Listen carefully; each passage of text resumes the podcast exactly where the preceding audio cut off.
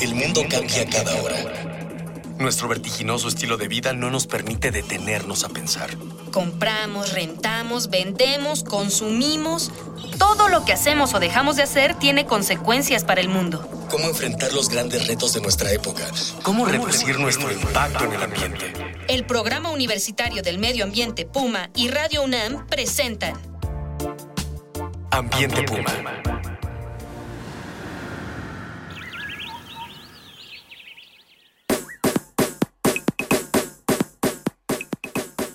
De Ambiente Puma, encuentro de voces, ideas y acciones sustentables. Soy Mireya Imas, coordinadora del Programa Universitario del Medio Ambiente, y lo invitamos a que se sume con nosotros, con sus voces, con sus ideas y con sus acciones por la sustentabilidad, por el medio ambiente. Con esta emisión vamos a continuar la serie que hemos dedicado a la agricultura urbana como alternativa para sembrar nuestro presente y cosechar un mejor futuro. Seguimos platicando sobre hidroponía, una técnica de cultivo realmente interesante para el ámbito urbano. Nuevamente nos acompañan la maestra en ciencias Araceli Zárate Aquino, que es académica del Jardín Botánico del Instituto de Biología de la UNAM, y la contadora Gloria Samperio Ruiz, ella es presidente de la Asociación Hidropónica Mexicana eh, bienvenidas otra vez a este programa. Muchas gracias por la invitación. Bienvenida y bienvenido usted que nos escucha en De Ambiente Puma. Margarita Gloria, en términos económicos, ¿qué tan costoso es un sistema hidropónico de producción de alimentos para una familia promedio en una ciudad? ¿Quién se lanza primero? A ver, venga, Gloria. bueno, dependería de varias cosas. Una, la familia promedio podría ser cuatro o cinco personas y con un área de 40 50 metros puede ser sustentable. Sí, 40 50 metros cuadrados. Cuadrados. Es grande, ¿eh? Sí, pero estamos hablando de que puede ser sustentable en, en papa, en tomate, en rábano, en chiles. Vamos, porque va a sembrar todo lo que necesita y le va a alcanzar para, para esto, ¿verdad? O sea, esto es, en 40, 50 metros cuadrados podría sembrar una variedad de productos suficiente para hacerse Y de acuerdo a sus necesidades, a lo mejor no consume tanto picante, ¿no? Pero también por otro lado podríamos llegar a aquellas, aquellos espacios en los que solamente hay un metro, pero la limitante sería el sol. Si tiene sol, ya le sirve desde tener una maceta. Y cuando hablamos de, que sí es ah, costeable o conveniente o autosuficiente para la familia, digo la familia autosuficiente con este tipo de cultivos, es porque vamos a hacer un comparativo del tomate. En los ayeres, cuando tuve el honor de conocer a la, a la eh, ingeniera eh, Araceli, eh, la producción de tomate era de en suelo 20 toneladas y hidropónicamente se iban a las 250 pero actualmente ya en el Estado de México hay un invernadero del señor Peralta que está obteniendo 700 toneladas por hectárea. Entonces, si, traspolamos, traspolamos estas producciones a pequeños espacios, ya resulta conveniente para la familia o para personas que quieran hacer un pequeño negocio. Que además también es bien interesante porque uno de los grandes temas ambientales del planeta de nuestro país, por supuesto, pero de todos los, de todos los países, y es un problema del planeta, es eh, dónde vamos a cultivar los alimentos que requerimos esta población que va creciendo segundo a segundo y que no tiene visos de parar en el mediano plazo. Eh, y bueno, este podría ser realmente una opción que, con, eh, con la que podríamos tratar de responder un poco a esta apremiante situación de escasez de alimentos en el mundo. Se qué. Desde que era yo estudiante de la maestría tuve a un profesor excelente que nos decía que la, eh, resolver el problema de la, del hambre eh, en, cualquier estado, en cualquier lugar del, del, mundo, no era las grandes políticas de producción de alimentos a nivel masivo, sino enseñar al campesino a poder producir para su familia y con eso podríamos resolver ese problema. Si la familia, como decía Gloria, empieza a ser autosuficiente, eso ya resuelve el problema para esa familia. Y si cada familia lo hace, pues ya iríamos resolviendo eso a mayor escala. Ahora bien, eh, yo trabajo más con personas de aquí de la ciudad, enfocada más hacia la producción micro, a gente que, que, vive en departamentos o en espacios pequeños, en donde impulsamos que hagan uso de las azoteas ahorita que está muy de moda la azotea verde, nos enfrentamos al problema de que eh, de manera, ¿qué podríamos decir? La Asamblea autorizó el uso de ciertas plantas como son cactáceas y crasuláceas para el uso de azoteas verdes. Pero si alguien quiere producir sus hortalizas, no se lo consideran azotea verde. Pero qué curioso, ¿no? Ahí hay un mensaje muy perverso. Claro. Ahí hay un mensaje muy perverso. Tú solo puedes cultivar ornato. Exacto. No puedes cultivar no puedes, o sea, tus si alimentos. tú quieres producir tus lechugas o tus betabeles, pues no te lo, no te apoyan como un proyecto de, de azotea verde, aunque lo puedas hacer en la azotea de tu casa. ¿sí? Entonces ahí tenemos un cierto problema a nivel Ciudad de México, en donde hay una limitación para los que quieren empezar a hacer esto. Sí, eso, eso la verdad este, está, está complicado. Miren, eh, vamos a seguir platicando de esto, pero le queremos invitar a usted que nos escucha que eh, nos escriba en Twitter como arroba pumaambiente unam, este, también por el Facebook en Programa Universitario Medio Ambiente y o al correo info arroba puma.unam.mx. Déjenos sus dudas, sus ideas, sus preguntas, sus aseveraciones, que nosotros las vamos a estudiar, las vamos a analizar y seguro que le vamos a dar, le vamos a dar respuesta. Para nosotros es muy importante que usted se comunique con nosotros porque estamos, recuerde, hilando comunidad. Y bueno, vamos a escuchar una cápsula sobre acuaponía. ¿Qué se imagina usted qué es eso? De la unión entre acuicultura e hidroponía nació la acuaponía, una ecotécnica de uso cada vez más general en aquellas comunidades que carecen de suelos en cantidad y calidad suficientes para producir y disponer de alimentos nutritivos. Consiste en un sistema cerrado de producción simultánea de peces, regularmente de agua dulce, y de plantas, que utiliza una red de bombeo combinado con un sistema de filtración. El objetivo es reutilizar el agua que contiene las excretas de los peces. Esta solución, rica en nitrógeno y otros nutrientes, sirve para alimentar las plantas del sistema, las cuales a su vez, a través de bacterias, absorben el amonio del agua que regresa limpia a la pecera y el ciclo vuelve a empezar. Los diseños, cada vez más sofisticados, involucran casi cualquier tipo de plantas y peces, desde hortalizas hasta truchas y plantas de ornato.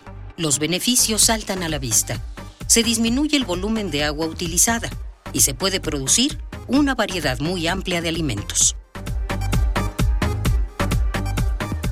Seguimos aquí con nuestras invitadas. La verdad está poniéndose esto muy bueno porque, bueno, yo no sabía realmente que había esta limitante del, por parte de los apoyos que podía otorgar el gobierno de la ciudad a solo cierto tipo de cultivos que claramente está orientados a cultivos de ornato y no a cultivos que resuelven problemas de, de alimentación que además debería de ser la apuesta, ¿no? Una ciudad que se reclama cada vez más comprometida con el medio ambiente, pues tendría que empezar a resolver esos temas tan, tan básicos, tan importantes.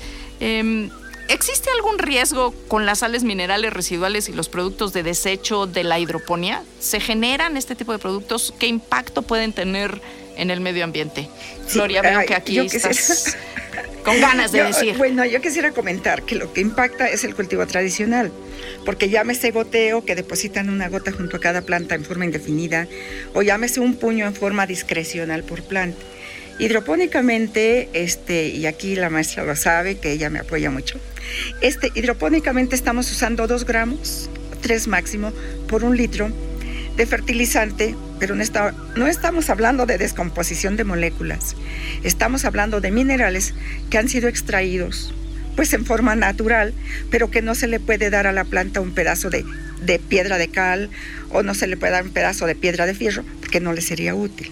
Entonces, esta forma, estas cadenas que se, que se producen cuando se le da un tratamiento a esta piedra, las convierte en sal como la que comemos en la mesa. Entonces, si hablamos de sales minerales, eh, entendemos que al usar 3 litros por gramo y que los consume la planta, nuestra agua no contamina. Porque hay que recordar que no hay venenos, sino dosis, ¿verdad? Y son partes por millón de estos minerales los que usamos para alimentar a la planta. Sí, claro, hasta el agua en dosis este, eh, desproporcionadas puede resultar contraproducente, ¿verdad? Eh, Araceli, ¿existe algún riesgo, por ejemplo, para construir un- una especie de, podríamos llamarlo invernadero o cómo se le llama el espacio que se construye, de ponerlo en una azotea en la ciudad, en cualquier ciudad? No, no existe ninguno. Eh, mira, muchas veces no es necesario tanto como un invernadero. A veces eh, podemos incluso poner una simple malla sombra si, queremos amortiguar los rayos solares ahorita que está la radiación bastante intensa. si no tenemos cuidado, al usar desde los sustratos sólidos, el riesgo que se corre es que el agua se evapora muy rápidamente. Entonces hay que tener cuidado en que siempre el sustrato esté húmedo.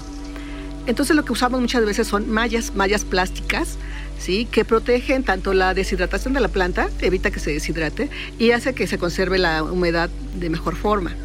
Entonces a veces no es necesario tanto el hecho de un invernadero como tal, porque eso sí ya lleva un costo mayor, digamos, sino simplemente hacer ciertas adaptaciones ¿sí? Eh, para proteger un tanto a la planta. ¿sí?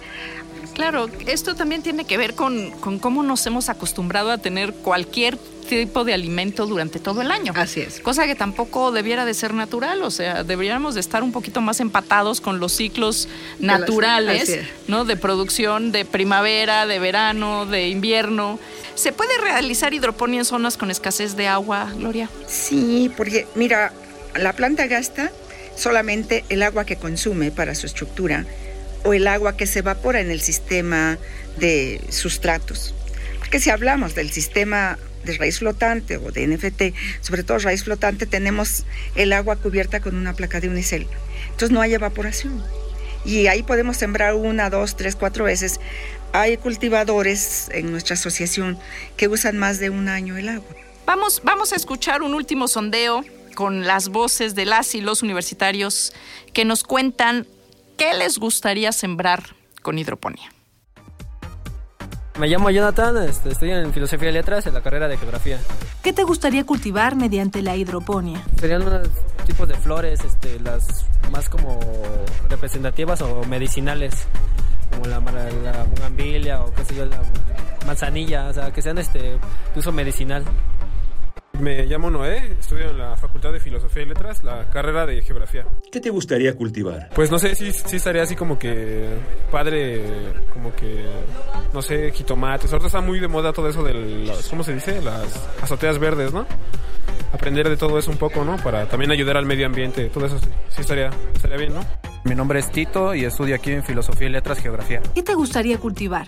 Me gustaría cultivar cosas, por ejemplo, así como había dicho, la lechuga, cilantro, mm, no sé, rábanos, o sea, cosas que me puedan servir para vida cotidiana. Vamos a entrar a nuestra sección favorita. La llamamos No hay pretexto.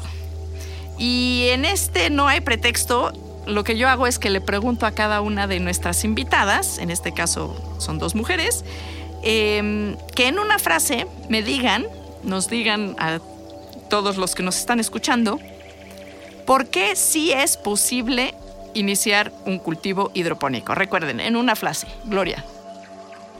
Sí, eh, sería por salud, economía, necesidad de alimentación y lo más importante, dejar la información para las futuras generaciones, porque 20 o 30 años esto será forzoso que se use y porque crece la población, el planeta no crece.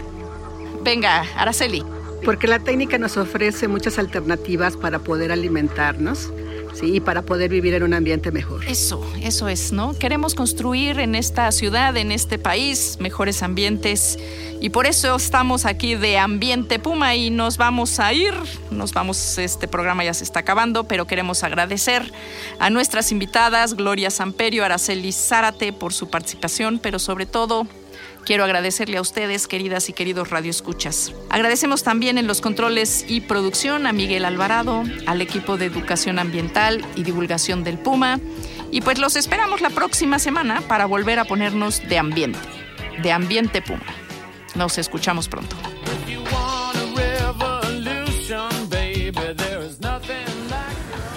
Una pequeña acción. Un cambio de actitud. Nuevos hábitos. Y nuevas formas de entender y relacionarnos con el mundo. Paso a paso. Aportamos un granito de arena. Para construirnos un futuro. El Programa Universitario del Medio Ambiente Puma y Radio UNAM presentaron Ambiente Puma.